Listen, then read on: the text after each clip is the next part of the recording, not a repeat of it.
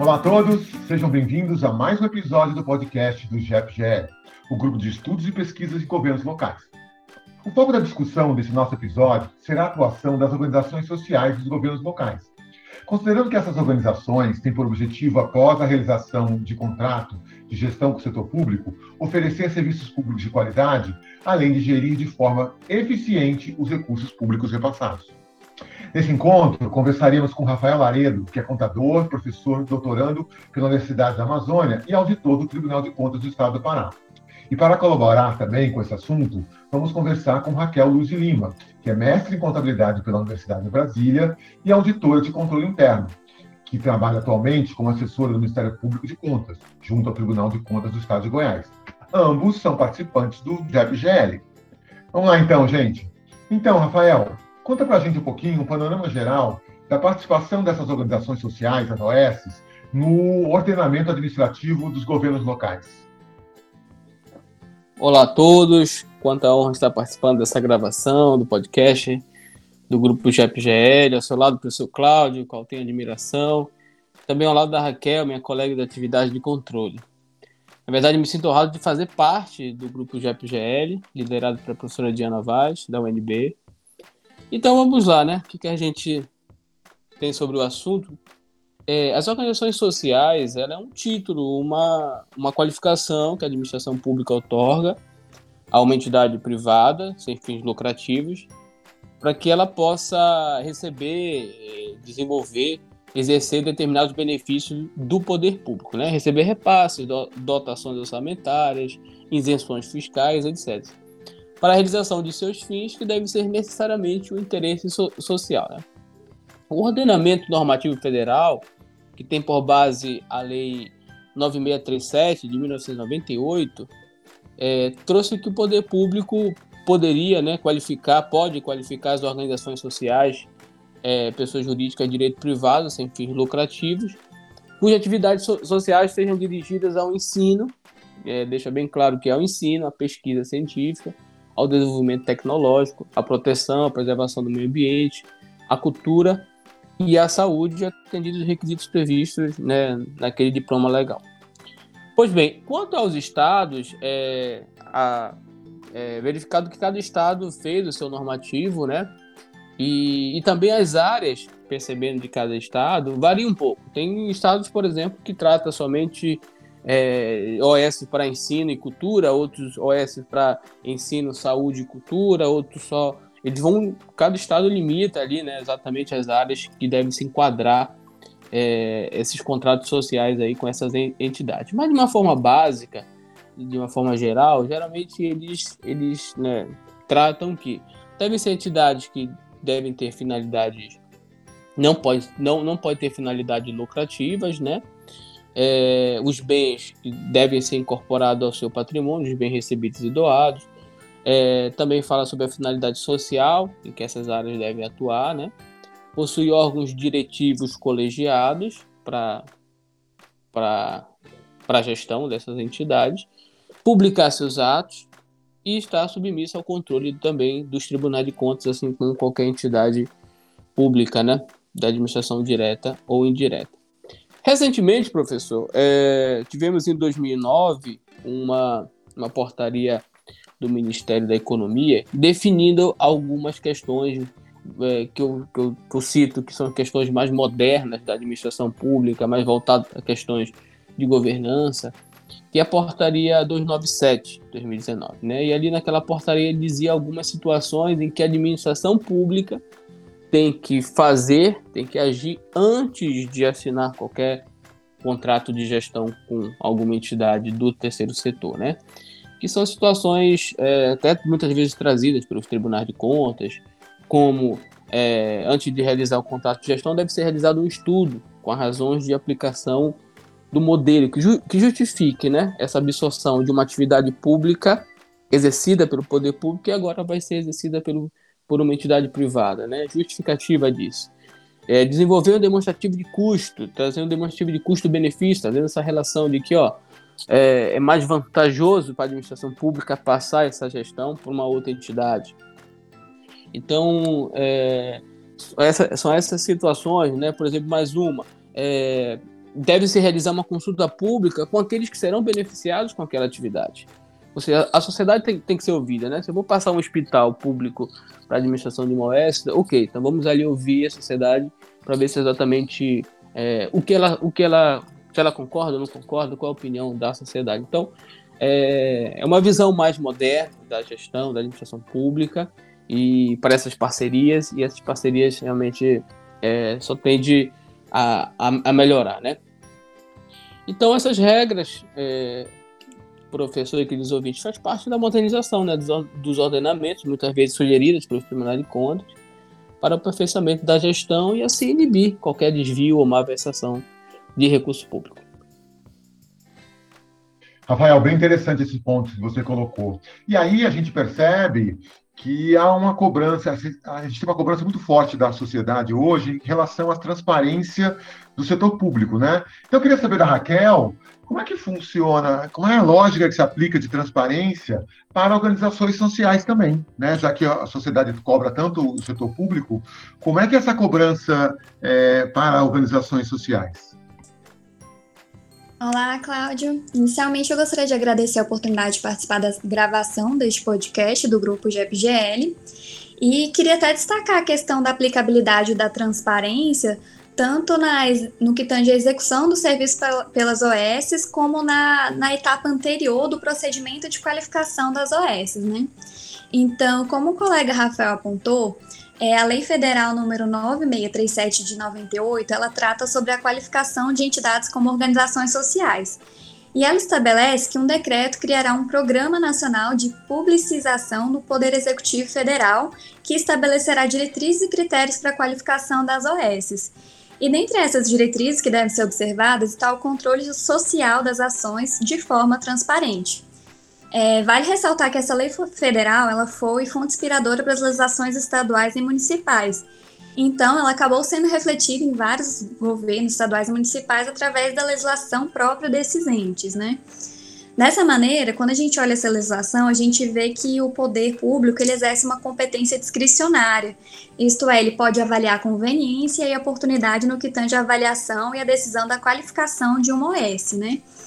É, nessa qualificação e na elaboração do contrato, no entanto, a gente tem que observar os princípios constitucionais da publicidade, da moralidade, eficiência e impessoalidade, sendo todo esse processo é, pautado pela publicidade, a transparência e motivação, ou seja, apesar dele ser discricionário, isso não é um permissivo à arbitrariedade do poder público. E essa, inclusive, é a recomendação do Supremo Tribunal Federal, que ela está exarada na ação direta de inconstitucionalidade número 1923 de 2015, que ela destaca a necessidade de os contratos também que forem celebrados pelas organizações sociais com terceiros, quando a gente se tem o uso de recursos públicos, eles sejam conduzidos de forma pública, objetiva e pessoal, observando todos aqueles princípios constitucionais previstos no artigo 37, né? E, para além disso, a gente tem que a Lei 12.527 é, de 2011, que também é conhecida como Lei de Acesso à Informação, ela regula esse direito, esse é, acesso né, à informação, que é um direito fundamental previsto também na Constituição. E, no, e em relação às organizações sociais, é, no artigo 2 dela, deixa bem claro essa obrigação de ser transparente, ao subordiná-las também às disposições da lei. É, por outro lado, a gente também tem que as legislações estaduais e municipais podem exigir outras informações para fins de transparência, né? E os órgãos de controle atuam no mesmo sentido. E aí, nesse, é, dessa forma, eu queria até destacar a atuação do estado de Goiás, que é onde eu atuo, estou é, trabalhando no momento, né? O TCE Goiás, por meio de uma resolução normativa, número 13 de 2017, né? Ele quis subsidiar o controle concomitante e reforçar né, o princípio da transparência. Por isso, ele apresentou uma lista de documentação mínima que deve ser disponibilizada e mantida pelos órgãos ou entidades supervisoras, né, enquanto a gente tiver vigente contrato de gestão na internet. E também alguns contratos de gestão, eles já estão constando cláusulas específicas de transparências em que se exigem que as OS disponibilize, disponibilizem em seus é, sítio eletrônico uma série de informações. É, gostaria de destacar também que a gente, o Tribunal de Contas né, do Estado de Goiás, ele realizou uma avaliação sobre a transparência das organizações sociais. É, isso está disponível no Observatório do Cidadão, que é disponível no portal institucional do TCE Goiás. Essa avaliação foi feita agora em julho de 2020 e ele avaliou é, esses sites oficiais das OS e o portal OS Transparência, que é mantido pela Secretaria de Estado da Saúde. E o que chama atenção nesse painel é justamente o baixo nível de atendimento dos grupos de prestação de conta e financeiro, né? O primeiro grupo ele apresentou um atendimento dos critérios avaliados de apenas 34% e o segundo de 42,1%. E essas informações são necessárias justamente para a gente ter o devido controle e apuração da economicidade e eficiência dessas organizações, né? É, por fim, eu gostaria só de convidar todos para a leitura de um documento que foi elaborado pela Estratégia Nacional de Combate à Corrupção e à Lavagem de Dinheiro, que ela compilou na sua ação número 3 de 2018 uma série de boas práticas de transparência das organizações sociais, tendo em vista justamente que os entes podem analisar e propor legislações complementares que possibilitem a efetividade da transparência na utilização desses recursos públicos, ou até mesmo incluir essas exigências de informações adicionais nos próprios contratos de gestão, é, justamente para a gente poder agregar nesse processo de análise e acompanhamento pela sociedade. Legal, Raquel, obrigado pelo, por essa, essa indicação, inclusive de leitura, que a gente vai colocar disponível para quem quiser ler depois no, no, no, seu agregador, vai ter o link para você é, saber essa, esse material e outros talvez que a Raquel possa enviar para a gente. Mas, o Rafael, você falou anteriormente né, que a administração pública deve demonstrar que haverá uma economia e melhora da prestação de serviço na questão da transferência da gestão estatal para uma OS, já que muitas vezes a população reclama do serviço, né? Então talvez ou que não consiga oferecer e essa OS possa oferecer. Mas eu queria saber um pouquinho melhor sobre, sobre esse aspecto, né, dessa melhora do serviço e na qualidade do serviço. Essa questão, professor, ela, ela veio demonstrada é, em uma decisão do TCU de 2013. Na verdade, foi o Acórdão 3239, né? Naquele momento, 2013, creio que mais do que hoje, estados e municípios estavam passando vários, né, a, a, a, das, suas, das suas atividades para vários aparelhos, vários aparelhos estatais é, para atividades é, do terceiro setor, né, principalmente a questão da saúde, cultura ali e ensino. E aí surgiu a preocupação, verificando os enormes valores de recursos envolvidos e tal, surgiu essa preocupação de que é efetivamente é, é favorável não para a administração pública passar isso? Vai ter um custo maior? Como é que se comporta tudo isso? Aí o TCU vem e diz, ó, vamos a partir de agora realizar um, um, um levantamento administração pública para que tu consigas demonstrar que é realmente viável passar é, esse aparelho estatal, esse hospital, essa escola, por exemplo, para uma entidade do terceiro setor, né? E isso estava ali bem explícito na decisão no acordo e outras situações também bastante interessantes que trouxe naquele momento o TCU. Ou seja, a situação ideal recomendada pelo TCU é que a administração realize estudo prévio, específico, levantando os custos, verificando os possíveis ganhos de eficiência com essa questão de, da terceirização dessas atividades, né? vamos passar para uma outra entidade, para comparar os custos que a que a gestão pública está tendo naquele momento com, com o que efetivamente vai ter depois que passar é, para uma outra entidade, ou mesmo aumentando o custo, mas eu vou ter um ganho de eficiência, o serviço vai ser melhor, vai ser mais pessoas atendidas, vou conseguir colo colocar uma outra especialização médica aqui, por exemplo, né? Então, fica isso demonstrado efetivamente que é mais vantajoso para a sociedade, claro, para a administração pública. E, ou seja, para as entidades públicas, né, já, que, já que possuem esses contratos, é, o TCU deixou condicionado para que os próximos contratos fossem feitos isso.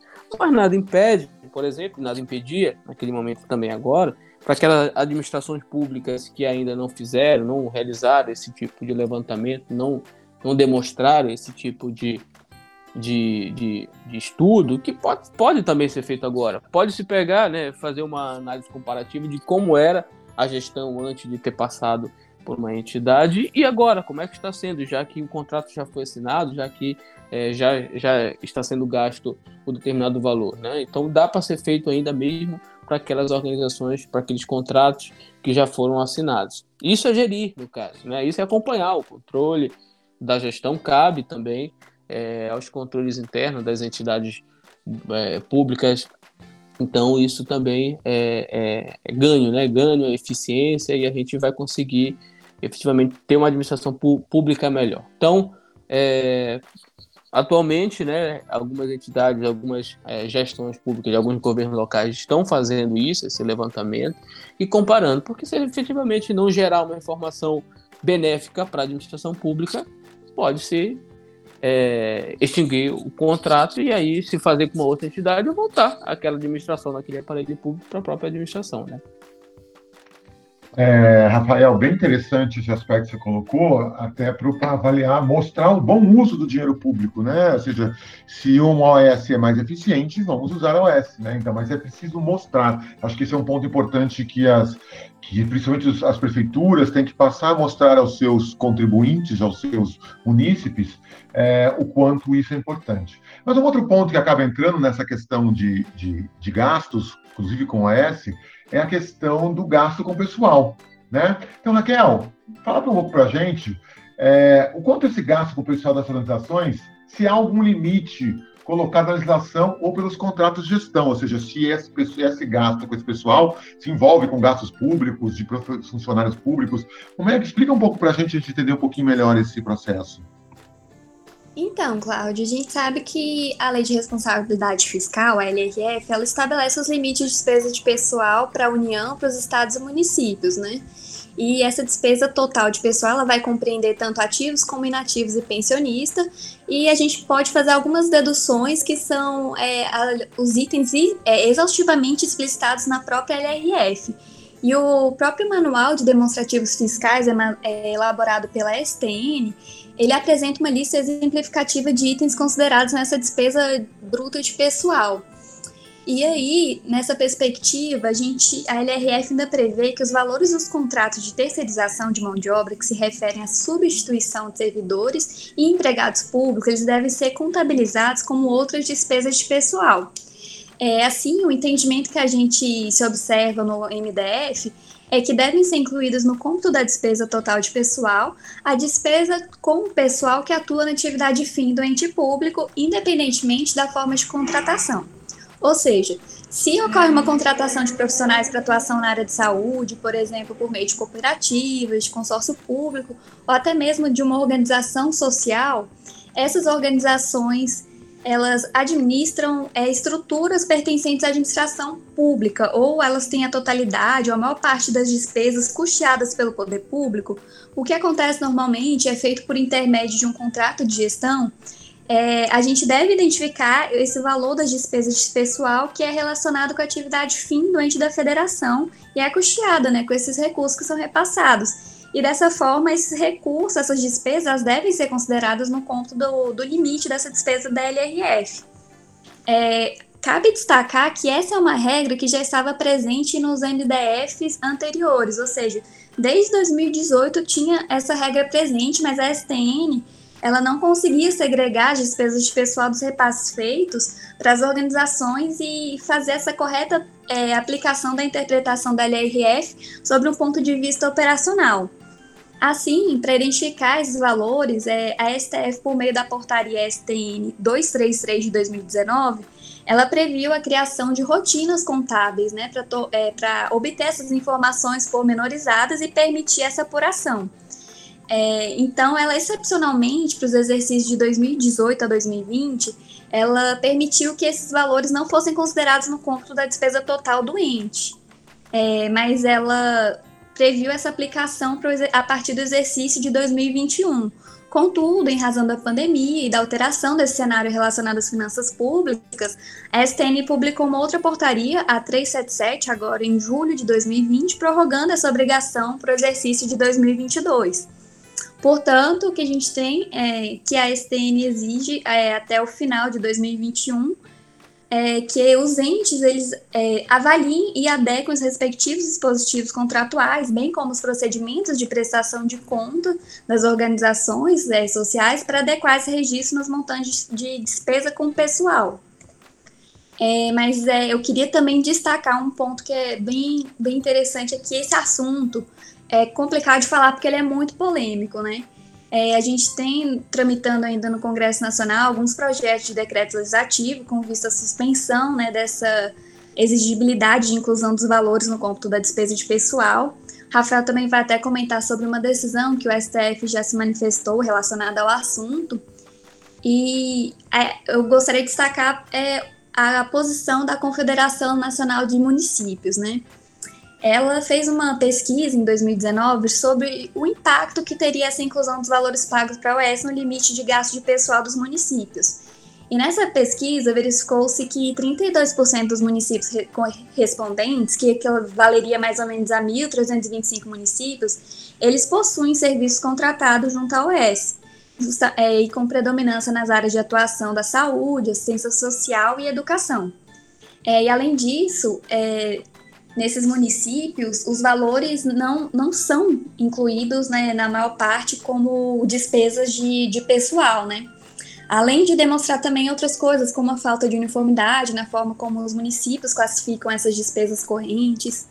É, então, nessa pesquisa, a CNM, além de com a preocupação de que essa nova regra instituída poderia, poderia invi inviabilizar a manutenção e a aplicação das ações e dos serviços públicos municipais caso essa regra passe a existir. E isso foi confirmado na pesquisa, né, tendo em vista que, ao serem perguntados sobre essa possibilidade dos serviços municipais atualmente prestados pelas OS serem mantidos caso haja essa obrigatoriedade deles serem classificados no conto de limite das despesas pessoais, quase 80% dos respondentes afirmaram que o município não teria condições de manter o serviço atualmente contratado, né? Então, esses achados eles corroboram com as preocupações já demonstradas também por outras entidades, não só a CNM. É, nesse sentido, a gente tem que o Conselho Nacional de Secretários de Saúde, o CONAS, ele já, falou, já se manifestou no sentido de que a execução dessa medida iria criar um colapso no Sistema Único de Saúde, o SUS, já que essas OS elas gerenciam até 70% dos recursos humanos das entidades que coordenam as unidades de saúde. Então, ao mesmo tempo que a gente tem uma posição formal da STN, a gente vê que ainda tem alguns assuntos a serem debatidos para melhor operacionalização disso, né, Cláudio?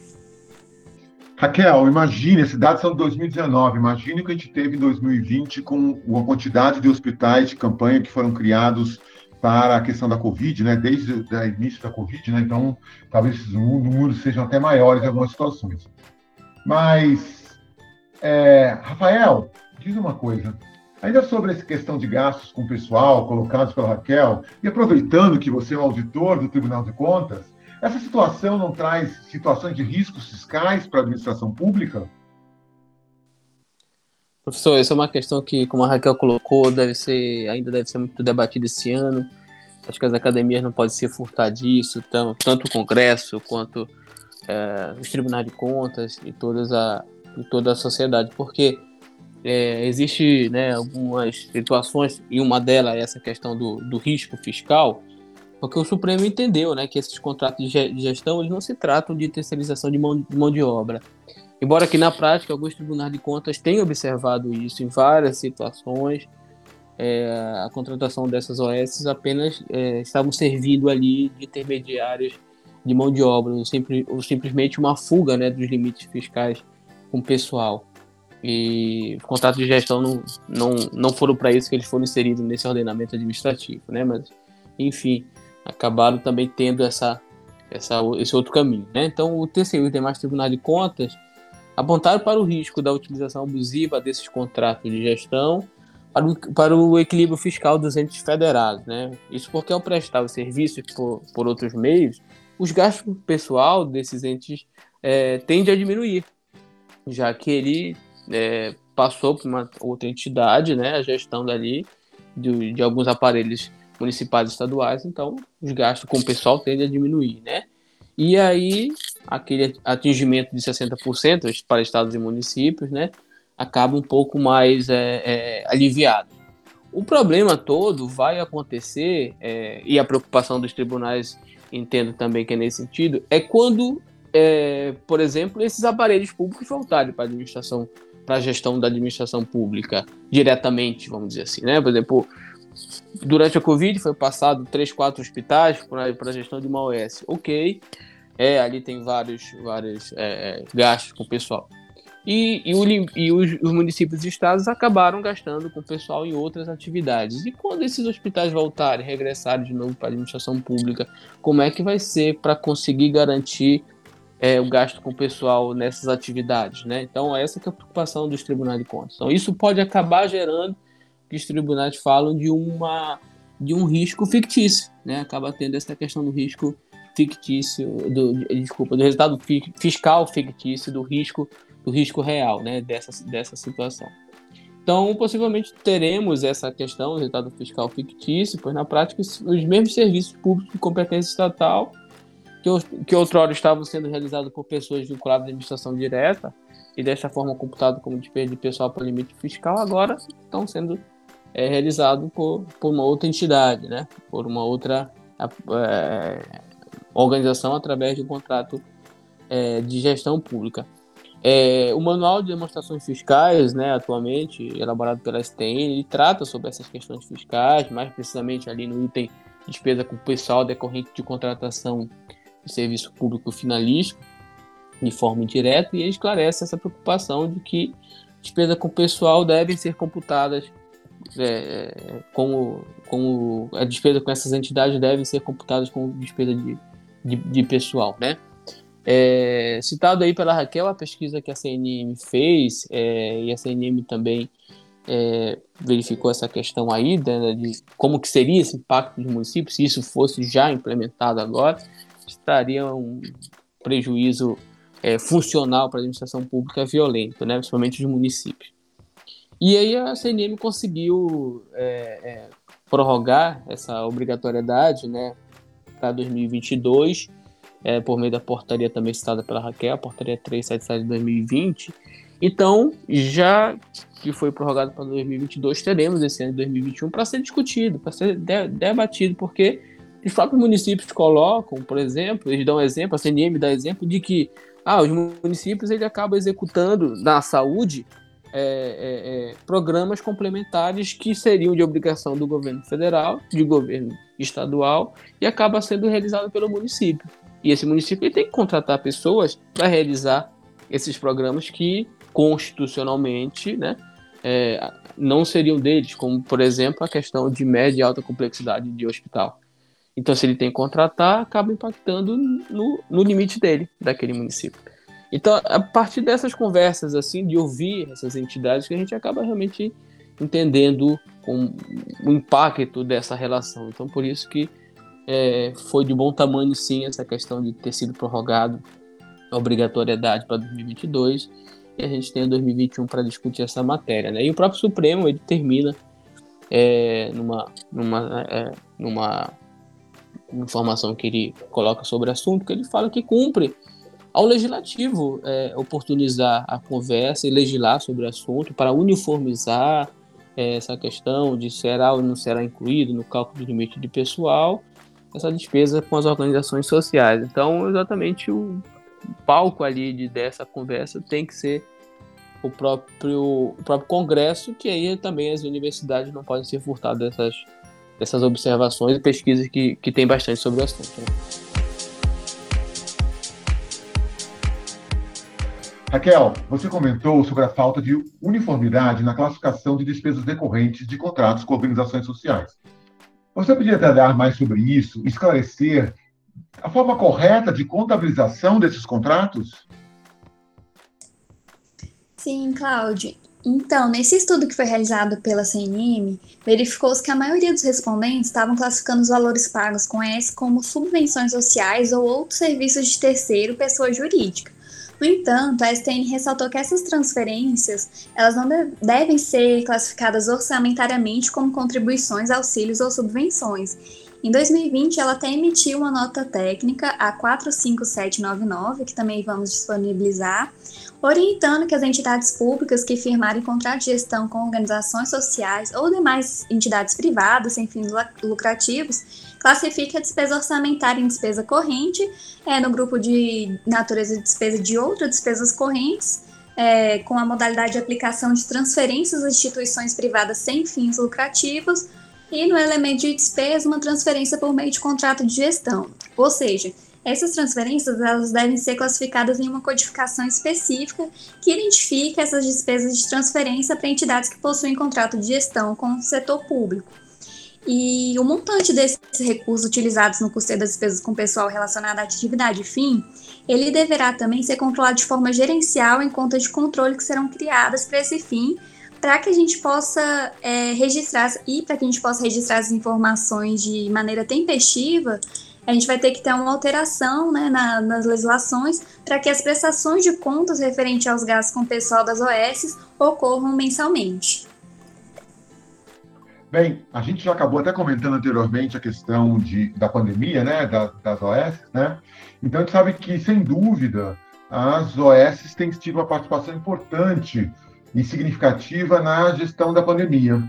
Então, eu queria saber, o Rafael, qual o principal legado que você acha cenário, nesse cenário pandêmico que essa relação da OS com a administração pública está trazendo? Professor, eu creio que a principal contribuição dessa relação das organizações sociais, da administração pública e sociedade também, esse triângulo aí, é, agora nesse período pandêmico, foi a legitimação pela sociedade da necessidade dessas parcerias. A gente percebeu, né, que eu citou anteriormente, a questão dos hospitais de campanha. Quando o governo civil, se, se, o governo é, civil na questão de ampliar os atendimentos hospitalares, ele recorreu a quem? De que forma ele recorreu? Né? A, a parcerias. A governança ela traz essa questão da, da, da, das parcerias como algo que gera eficiência. E exatamente é isso que, que acontece, né? Claro, tivemos alguns escândalos, tivemos escândalos, aí é má, é má condução da, da, da, dessa relação, mas a, a, a, relação em si, ela se mostra a, a solução para o atendimento de forma emergencial, rápido e, e, eficiente, né? Então, esses, esses hospitais, essas clínicas, nesse momento agora, eles foram um exemplo disso, é, o atendimento foi é, exatamente rápido em muitas atividades, em muitas cidades, o atendimento público ele estava sendo melhor, está sendo melhor realizado do que o atendimento privado, eu digo, dos planos de saúde. Então, esse atendimento público, né, quem está realizando ali são as próprias OS. Então, elas acabam, acabam também revelando para toda a sociedade de que elas são melhores nesse atendimento. E também a questão de não de não precisar atender as, as leis de licitação, né, tanto as duas que estão no momento em vigência, é, não precisar atender algumas questões burocráticas da própria administração pública, isso facilita muito na contratação, isso facilita muito nas compras que essas entidades fazem. Então, apenas é recomendado pelos tribunais de contas que essas entidades observem os princípios da administração pública, né, como foi citado pela Raquel, a publicidade, e a gente sempre, sempre cobra também a impessoalidade, a questão da economicidade, então essas questões sempre são cobradas delas, mas é, do outro modo, ela sempre se mostra mais eficiente efetivamente do que o próprio Estado mesmo na sua administração direta.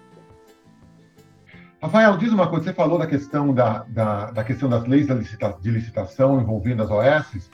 A nova lei de licitações que está entrando aqui, entrou agora em vigor esse ano, ela muda alguma coisa em relação à questão dessas contratações de, de, de OS? Não, professor. A lei 1433, né, ela ela traz aquilo que. Ela é uma costura ali, né? Da lei de licitação anterior, com a lei é, do pregão eletrônico, com a lei da contratação é, de forma mais rápida ali. Então ela traz alguns, alguns recortes, mas deixando de fora essas entidades. Né? Ela coloca a administração direta, as autarquias, as fundações, né? tanto dos estados, do município, do Distrito Federal, é, mas deixa de fora essas organizações sociais, assim também como estavam já anteriormente. Então, para o cenário, não, não, muda, não muda nessa questão das, das contratações. Apenas a gente recomenda o atendimento aos princípios da, da própria administração pública. É, nosso papo tá bom aqui, muita informação interessante, né? Mas nós estamos chegando já aqui ao final do nosso tempo. Queria agradecer de novo a Raquel e o Rafael por trazerem essas questões tão interessantes sobre organizações sociais. Vou deixar aqui o espaço agora para as damas primeiras, para a Raquel falar suas considerações finais e depois para o Rafael, para a gente poder encerrar aqui o nosso, o nosso episódio. É, primeiramente, é, agradecer né, no, é, a oportunidade de participar né, novamente com o colega Rafael. E o que eu gostaria nesse ponto final de destacar é o potencial que as UES têm para contribuir para o aprimoramento da gestão pública e, ao mesmo tempo, a necessidade que a gente tem de avançar nos quesitos de transparência e fiscalização dessas organizações. É, elas, como a gente já comentou, elas são dotadas de uma série de flexibilizações, né? E a gente verificou agora na pandemia, principalmente, essa capacidade de resposta mais célere que elas nos proporcionam. Mas, por outro lado, a pandemia também evidenciou alguns problemas que estão relacionados a ela, né? Por exemplo, desde o início da pandemia, a gente também pôde observar notícias de escândalo na saúde, envolvendo fraudes, desvios. E em muitas dessas notícias, a gente também observou, de certa forma, o envolvimento de organizações sociais, né? É, então, eu acredito ser fundamental o aperfeiçoamento desse monitoramento e da transparência dessas organizações para que a gente possa, de fato, aperfeiçoar a gestão pública. Professor, só, tenho também a agradecer, obrigado pela, pela participação, por terem me convidado a participar desse, desse bate-papo com a Raquel, com o senhor. Eu acho que as organizações sociais, ela, do meu ponto de vista, ela possui é, dessa relação com a administração pública e com a sociedade é, um, um, caminho sem volta. Efetivamente, a administração pública ela acabou é, é, dependente, vamos, vamos dizer assim, em determinadas áreas dessa, dessa parceria, porque realmente se viu mais eficiência do que a própria administração é, atendendo de forma direta. E, e, isso traz efetivamente a questão, as questões já colocadas pela governança, né? A administração pública ela vem implementando sistemas de governança e a parceria é um deles. Né? As organizações hoje em dia não, não, não, não conseguem caminhar sozinhas, elas precisam estar, estar é, realizando a sua, sua gestão por meio dessas parcerias, tanto na, na, na iniciativa privada e que a pública também não se furta dessa, dessa situação, né? É, alguns temas importantíssimos, como foi colocado aqui, a questão da transparência, a questão do controle, para evitar é, uma versação dos recursos públicos mais, mais adiante, a questão é, dessa questão aí do, do limite de pessoal, do limite fiscais com gasto pessoal, isso também deve ser debatido. E, e esse grupo do GEP-GL também, né, por trazer esse tema é, e também por ser composto por vários grandes profissionais do Brasil todo, não, não, não, não se furta né, de estar trazendo e, da, e debatendo sobre esses temas para a própria sociedade em geral. Então, muito obrigado mais uma vez, estamos à disposição. Bem, obrigado Raquel, obrigado Rafael. Obrigado aos nossos ouvintes por, por participar desse nosso novo episódio. É, gostaria de lembrar para vocês assinarem o nosso, o nosso canal no seu agregador, né, para que vocês sejam avisados dos nossos próximos episódios do podcast do GEPGL, o Grupo de Estudos e Pesquisas Locais. Até a próxima.